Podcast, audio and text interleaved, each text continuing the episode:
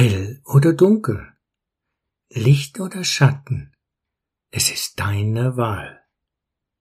Heute, das ist der Tag, an dem ich die Vorbereitungen für diesen Podcast begonnen habe, ist Thomastag.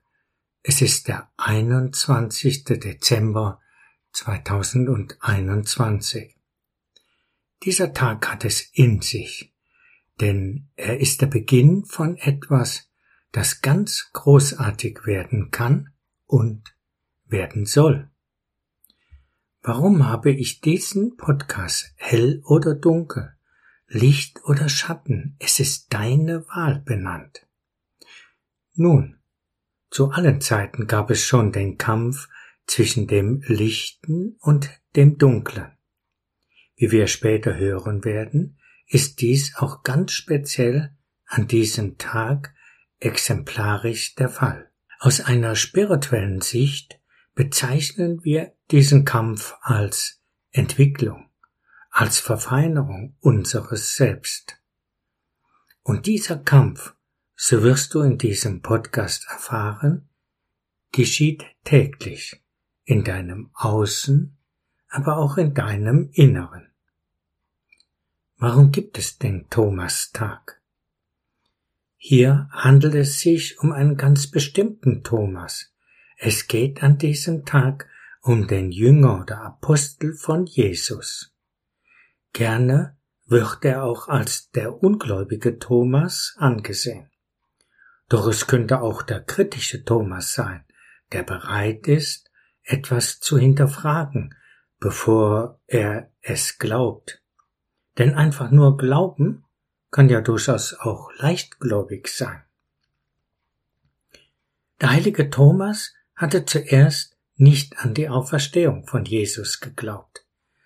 Erst als Jesus ihm selbst erschienen ist, da war es für ihn eine Wahrheit, die er annehmen konnte. Thomas hatte erst glauben können, nachdem er die Finger in die Wunden von Jesus legen konnte. Er war sehr auf das Materielle ausgerichtet. Dieses materielle Denken, das gibt es heute auch aller Orten. Geglaubt wird erst, wenn man es auch beweisen kann. Reiner Glaube ist dann nicht mehr gefragt. Doch auch wenn etwas bewiesen wird, dauert es noch lange, bis dieses Neue sich durchsetzt, vor allem dann, wenn das Neue gegensätzlich zu der Lehrmeinung ist, die bisher gegolten hat. Dr. Max Brucker meinte einmal, eine Lehrmeinung, die etwas Neues beweist, braucht so lange, bis es sich durchsetzt, bis nicht nur die bisherigen Professoren gestorben sind, es müssen auch deren Schüler gestorben sein. Da gibt es übrigens viele Beispiele, die zeigen, wie wahr dieser Aussage sein kann. Und genau das verursacht oft auch viel Leid. Wintersonnenwende, die längste Nacht im Jahresablauf. Dieser Tag, der 21.12., beziehungsweise diese Nacht, hat auch etwas ganz besonders Materielles. Es ist die längste Nacht im Jahreskreislauf. Hier herrscht die Dunkelheit am längsten. Man kann aber auch andersherum feststellen, ab jetzt wird das Licht, die Helligkeit immer mehr zunehmen. Das Licht wird also genau dann geboren, wenn die Dunkelheit am größten ist. Das Universum macht es uns vor und letztlich, wenn wir uns mit den Veden, mit Ayurveda und mit Yoga beschäftigen, dann wird uns klar, jeder von uns ist das Universum. Aham Brahmasmi heißt eines der großen Mahavaikas, Lehrsätze in den Upanishaden. Dieses Sutra kann wenn es immer wieder laut gesprochen wird, durch den Klang, das eigene Bewusstsein transzendieren, weiten und uns zu dem umfassenden kosmischen Bewusstsein führen. Es gibt immer einen tiefsten Punkt. Es gibt immer einen tiefsten Punkt. Dann ist es aber auch notwendig, dass eine Wende kommt. Viele Menschen erfahren diese Wende in ihrem Leben tatsächlich in der größten Not. An diesem Tag, also an das Wintersonnenwende, beginnen aber auch vielerorts die Rauhnächte, eine Zeit, in der Dämonen und andere negative Gestalten ihr Unwesen treiben. Die Rauhnächte sind quasi Tage, die außerhalb unserer Zeitrechnung sind. Sie liegen zwischen dem Lunar- oder Mondjahr und dem Solar- oder Sonnenjahr. Zwölf Mondzyklen ergeben 354 Tage. Zwölf Sonnenmonate ergeben unser normales Jahr mit 365 Tagen. Diese Zeit dazwischen fällt also aus der normalen Ordnung heraus. Wenn ich eben das Treiben dieser Dämonen als Unwesen beschrieben habe, dann aus einem ganz besonderen Grund. Schau einmal nach, was Unwesen bedeutet. Ziellos herumlaufen, herumvagabundieren, um die Häuser ziehen, sich herumtreiben. In diesen Tagen zwischen den Jahren, also in dieser Zeit, die außerhalb der normalen Zeitrechnung liegt, wie eben beschrieben, da kann dieses Dunkle die Übermacht bekommen. In den Rauhnächten werden diese negativen Eigenschaften als Unwesen personifiziert und nach außen projiziert. Man ergriff Maßnahmen, um diese Unwesen nicht zu reizen, wie zum Beispiel nicht waschen zwischen den Jahren, keine Wäsche aufhängen, vor allem nicht nachts. Auch durch Glockengeläut und durch andere Maßnahmen versuchte man sich zusätzlich zu schützen. Vielleicht lächelst du jetzt und meinst, das ist doch alles Aberglaube. Wie du aber in diesem Beitrag erfahren wirst, steckt da viel mehr dahinter als nur Aberglaube, den man einfach nur abtun sollte. Unser normales Leben gestalten wir bewusst oder unbewusst aus angelernten oder angenommenen Verhaltensmustern. Unser Verstand sucht immer nach Erfahrungswerten, die wir schon gemacht haben, daraus entstehen dann unsere Handlungskonzepte. Auf diese Art erschaffen wir also immer wieder die Vergangenheit aufs Neue. Wenn du immer das Gleiche tust, was du immer getan hast, dann wirst du immer das gleiche Ergebnis bekommen. Du kannst zwar hoffen, dass sich das Ergebnis ändert, aber meist kommt immer das Gleiche raus. Im Ayurveda gibt es in der Diagnose zwei Lehrsätze, die in diesem Zusammenhang sehr wichtig sind. Du kannst aus deinem Tun darauf schließen, welche Ergebnisse du bekommst, also welche Krankheit oder ob du gesund bleibst. Du kannst aber auch vom Ergebnis auf das schließen, was du getan hast oder nicht getan hast. Aus ayurvedischer Sicht geht es also nicht darum, die Schuld irgendwo im Außen zu suchen, sondern diese Ergebnisse zu nutzen, um das eigene Tun zu reflektieren und um somit etwas Neues entstehen zu lassen. Ayurveda beschreibt, dass unser Leben einen tieferen Sinn hat und dass wir erst im Laufe des Lebens den inneren Ruf spüren, nach diesem zu suchen. Dann kommen die Fragen wie, wer bin ich? Warum lebe ich? Was ist der Sinn meines Lebens? Wie kann ich mehr Sinnhaftigkeit in meinem Leben finden? Auch wenn wir vorher klare Ziele haben, die uns erstrebenswert erscheinen, wie erfolgreich sein, Familie gründen, Statussymbole aneignen, im Außen, also in der Welt anerkannt sein, so kommt für die meisten Menschen eine Zeit, in der denn all das hinterfragt wird und viele Menschen erkennen, dass diese Ziele für ein inneres Erfülltsein noch lange nicht ausreichen, um wirklich Frieden, Freude und Glück zu empfinden. In unserem Kulturkreis wird diese Zeit des Hinterfragens gerne als Midlife-Crisis, Menopause oder ähnliches bezeichnet. Ayurvedisch ausgedrückt ist dies die Übergangszeit von der Pitta-Lebensphase zur Vata-Lebensphase. Jetzt wird vieles in Frage gestellt, und das ist auch gut so, denn in der Zeit davor ist manches liegen geblieben, was angeschaut und erlöst werden möchte. Auch diese Zeiten zwischen der Lebensphase Kapha zu Pitta, Pubertät, und zwischen Pitta zu Vata, die Midlife-Crisis, sind Zeiten, die irgendwie außerhalb der normalen Zeit liegen. Hier ist die Wahrnehmung anders und die meisten Menschen erkennen etwas, was sie vorher nicht bedacht hatten.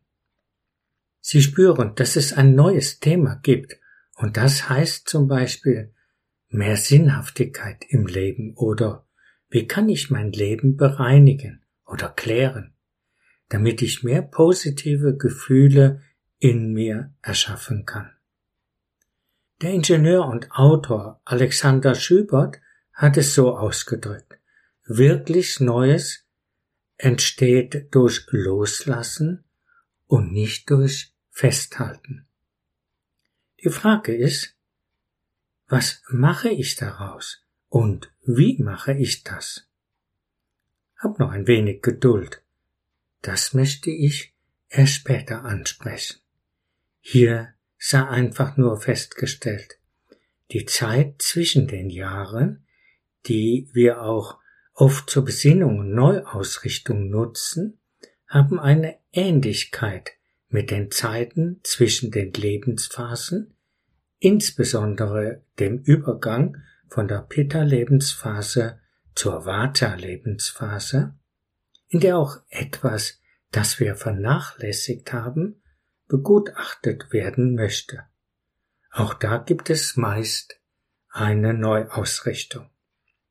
Diese Zeiten haben aber auch mit anderen Lebenskrisen Ähnlichkeit zum Beispiel Todesfällen von Menschen, die einem nahestanden oder auch Trennungen in einer Partnerschaft. Bevor ich auf einen ganz besonderen Lösungsansatz zu sprechen komme, möchte ich noch die Quantenphysik ins Boot nehmen. Unser normales medizinisches Verständnis geht dahin, dass wir materiell ausgerichtet sind. Dieser Ansatz ist der gleiche wie das Lebensskript der meisten Menschen. Wenn die Hormonumstellung ansteht, in der Mitte des Lebens, dann muss man einfach das wieder durch eine bestimmte Substanz auffüllen. Hormone. Wenn eine Krankheit ausbricht, dann brauchen wir nur die richtige Medizin zu finden, damit die Symptome wieder verschwinden. In der normalen Medizinforschung ging und geht man davon aus, dass die Gene die Impulsgeber sind, die darüber entscheiden, was und wie wir leben. Es sind die Erbinformationen, die von Mutter und Vater zusammengeführt werden und immer ein einmaliges neues Konzept bei einem neuen Menschen erzeugen. Die Gene sind in dieser Art des medizinischen Denkens die Kommandozentrale, die entscheiden, was produziert wird und in welcher Menge und wann es produziert wird. Bruce Harold Lipton ist ein US-amerikanischer Entwicklungsbiologe und Stammzellenforscher, der mit seinen Forschungen einiges davon vielleicht sogar das ganze Gedankengebäude der Medizin und anderer Wissenschaften auf den Kopf stellte. Er trat besonders durch die Verbreitung des Gedankens hervor, dass die Genexpression durch die Umwelt die Einstellungen und Gedanken eines Menschen beeinflusst werden. Mit Genexpressionen wird der Prozess beschrieben, wie die Informationen der Gene aktiviert werden, also wie die DNS aktiviert wird, wie dann eine entsprechende Kopie von den Genen gemacht wird, das ist dann die sogenannte Messenger RNS, die dann in der Zelle dazu führt, dass bestimmte Stoffe gebildet werden.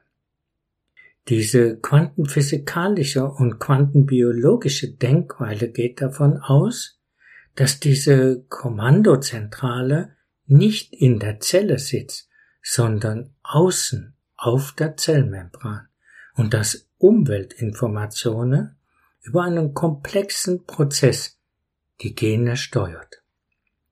Dieser Denkansatz wird als Epigenetik bezeichnet. Diese epigenetischen Informationen steuern also die Zelle und das, was im Zellkern passiert. Du kannst dir sicher vorstellen, diese Gedanken, die schon Mitte des letzten Jahrhunderts aufkamen, wurden von der normalen Wissenschaften nicht anerkannt. Sie wurden zu Beginn sogar belächelt. Doch heute revolutioniert dieser quantenphysikalische Ansatz alle Wissenschaften. Wichtige zusätzliche Erkenntnisse dabei sind, im Grunde gibt es keine Materie. Alles ist Energie. Da wir offene Schwingungssysteme sind, sind wir mit allem verbunden. Wir sind kein völlig isoliertes, eigenständiges Wesen, das an der Grenze, also an der Haut abschließt. Wir sind alle miteinander verbunden und Umwelteinflüsse liefern die Impulse, die dann zu einem komplexen Prozess von der Zelle aufgenommen werden. Wir sind alle miteinander verbunden und Umwelteinflüsse liefern die Impulse, die dann in einem komplexen Prozess von der Zelle aufgenommen werden. Dies führt dann dazu, dass die Zellkerne, also die Gene darin, bestimmte Sequenzen öffnen, damit diese als RNS dupliziert werden kann. Bei diesen Umwelteinflüssen ist nicht nur ein ganz kleiner Bereich aus dem materiellen Bereich, circa ein Prozent, alles andere sind Umwelteinflüsse auf der energetischen oder psychischen Ebene. Das heißt, nur ein Prozent hat etwas mit dem Materiellen zu tun und 99 Prozent energetisch. Unser Denken und Fühlen sind die ausschlaggebenden Instanzen für die Wahrnehmung der Umwelt. Und das heißt, unser Denken und Fühlen ist dafür verantwortlich, was die Zelle dann aufnimmt und was die Zelle und wie die Zelle dann reagiert.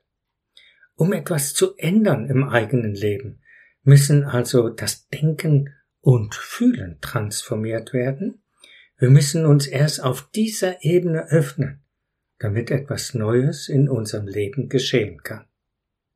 Was bedeutet das für uns und für unser Leben? Wir sind stark nach außen gerichtet, haben ein materiell orientiertes Denken, sind erfolgsorientiert, wollen unbedingt Recht haben, versuchen um jeden Preis zu siegen, egal was es kostet, und vieles mehr. Das kann aus ayurvedischer Sicht natürlich bei den Menschen unterschiedlich stark ausgeprägt sein, abhängig von der eigenen Konstitution und von dem Umfeld, in dem wir aufwachsen und leben. Bei diesem Prozess wird vieles unterdrückt, wie Ängste, Wut, Zorn, aber auch die Gefühle, die wir so schätzen, wie Liebe, Glück, Freude, Frieden, verbunden sein. Als sogenannte erfolgsbetonte Menschen haben wir für all das keine Zeit. Dadurch werden die Gefühle immer mehr unterdrückt und fallen, wie wir therapeutisch gerne sagen, ins Unterbewusstsein. Doch da werden diese Gefühle nicht begraben, sondern sie suchen danach, dass sie sich wieder ausdrücken können. Wenn wir also solche Gefühle ständig unterdrücken, so kumulieren diese in uns und werden immer stärker. Sie werden zu Mustern und zu Gewohnheiten, die unser ganzes Leben beeinflussen, oft sehr negativ und krankmachend. Wir wollen das ja nicht. Darum haben wir es verdrängt. Aber genau durch diesen Prozess der Verdrängung bekommen diese Gefühle und negativen Eigenschaften die Energie zu wachsen.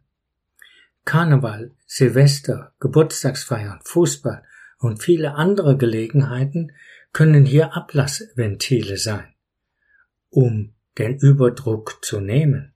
Doch in der momentanen Zeit werden diese Ablassventile lahmgelegt, was dazu führt, dass sich diese Gefühle noch verstärken, ja im wahrsten Sinne des Wortes potenzieren.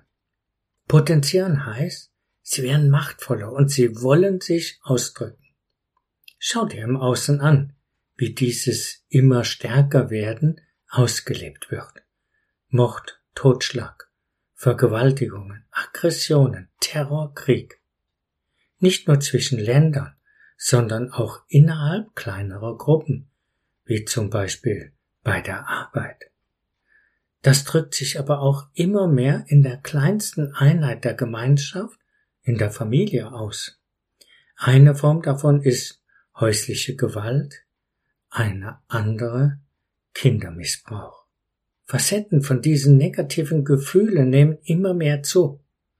Das ist sehr schade. Doch jammern ist nicht die Lösung. Es im Außen zu bekämpfen hat sicher seine Berechtigung, aber es ist auch nicht die Lösung.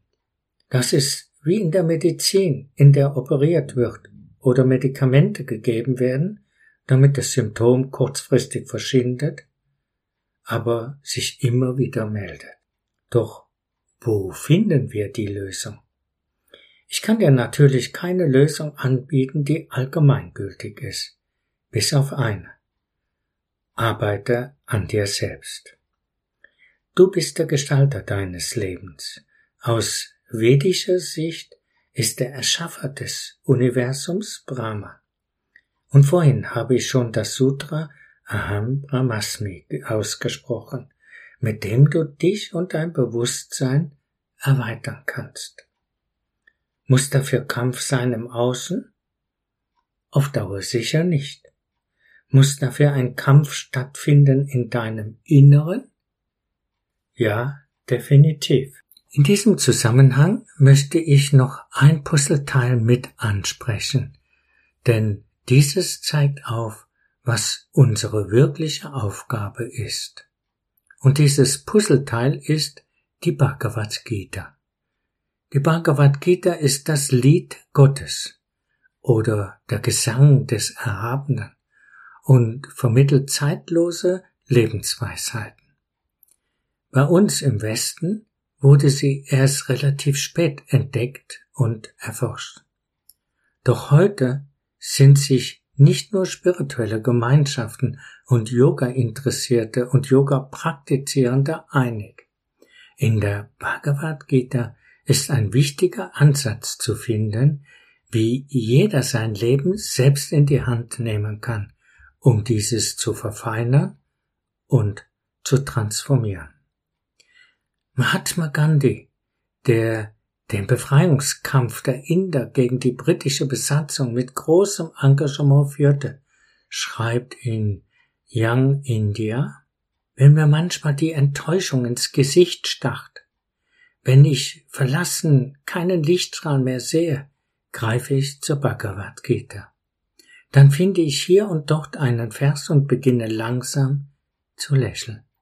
Inmitten all der niederschmetternden Tragödien und mein Leben ist voll von äußeren Tragödien gewesen. wenn sie alle keine sichtbaren, keine untilgbaren Wunden an und in mir hinterlassen haben, verdanke ich das den Lehren der Bhagavad Gita. Die Bhagavad Gita, das Herzstück der Mahabharata. Die Mahabharata besteht aus 18 Büchern und über 90.000 Versen. In die Geschichte des Mahabharata sind nicht nur zahllose Mythen und Erzählungen jener Zeit eingegangen, sondern sie enthält auch viele religiöse und philosophische Überlegungen und Unterweisungen. Das spirituelle Herz dieser gesamten Heldenerzählung ist die Bhagavad Gita, die quasi in den Handlungsfaden eingeschoben ist.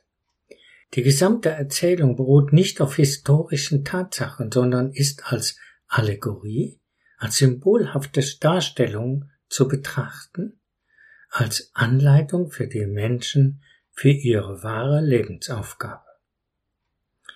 Die Mahabharata ist die große Geschichte der Menschheit. Sie ist die längste Geschichte seiner Art. Hier eine erste Weisheit aus der Mahabharata. Welches ist das größte Wunder auf der Welt? Jeden Tag sehen wir Menschen in der Welt des Todes eintreten, aber der Rest hofft dennoch, ewig zu leben. Das ist das größte Wunder. Aus der Mahabharata. Menschen machen immer dasselbe und wundern sich, dass sich nichts in ihrem Leben ändert, dass die Ergebnisse also immer dieselben sind. Doch wie können wir uns für dieses neue Öffnen, für dieses nach innen gehen, um Lösungen zu finden und nicht das Bekämpfen der Probleme im Außen. Genau das ist das Thema der Bhagavad Gita. Aber wovon handelt die Bhagavad Gita? Es geht um zwei Brüder und deren Nachkommen. Die Eigenschaften, die vom ersten Geschlecht gelebt werden, sind böse sein, neidisch, übergreifend, unterdrückend, habgierig, anmaßend. Sie leben Hass, Ärger und andere negativen Emotionen aus. Und sie unterjochen die Nachkommen vom anderen Bruder. Sie wollen um jeden Preis die Macht haben, das sind die Gurus. Das zweite Geschlecht sind die Pandus.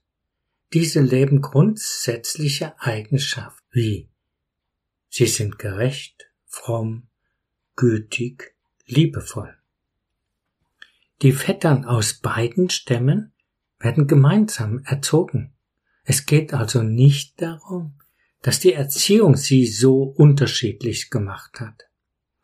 Da die Kurus ihre Begierden voll ausleben, unterdrücken sie die Pandus. Arjuna, der Held der Bhagavad Gita, ist einer der Nachkommen vom zweiten Bruder. Er ist ein Pandu. Es kommt zum großen Kampf der beiden Stämme und auf dem Schlachtfeld wird Arjuna von Krishna, einer Gottesinkarnation, belehrt. Als Arjuna sieht, dass das gegensätzliche Heer auch seine Familie ist, will er nicht kämpfen. Doch er wird von Krishna belehrt, dass er kämpfen muss. Viele Leser der Bhagavad Gita fragen sich natürlich, warum leitet Krishna Arjuna an zu kämpfen? Was hat das zu bedeuten? Ich habe zu Beginn dieses Kapitels gesagt, die Bhagavad Gita ist eine symbolische Darstellung.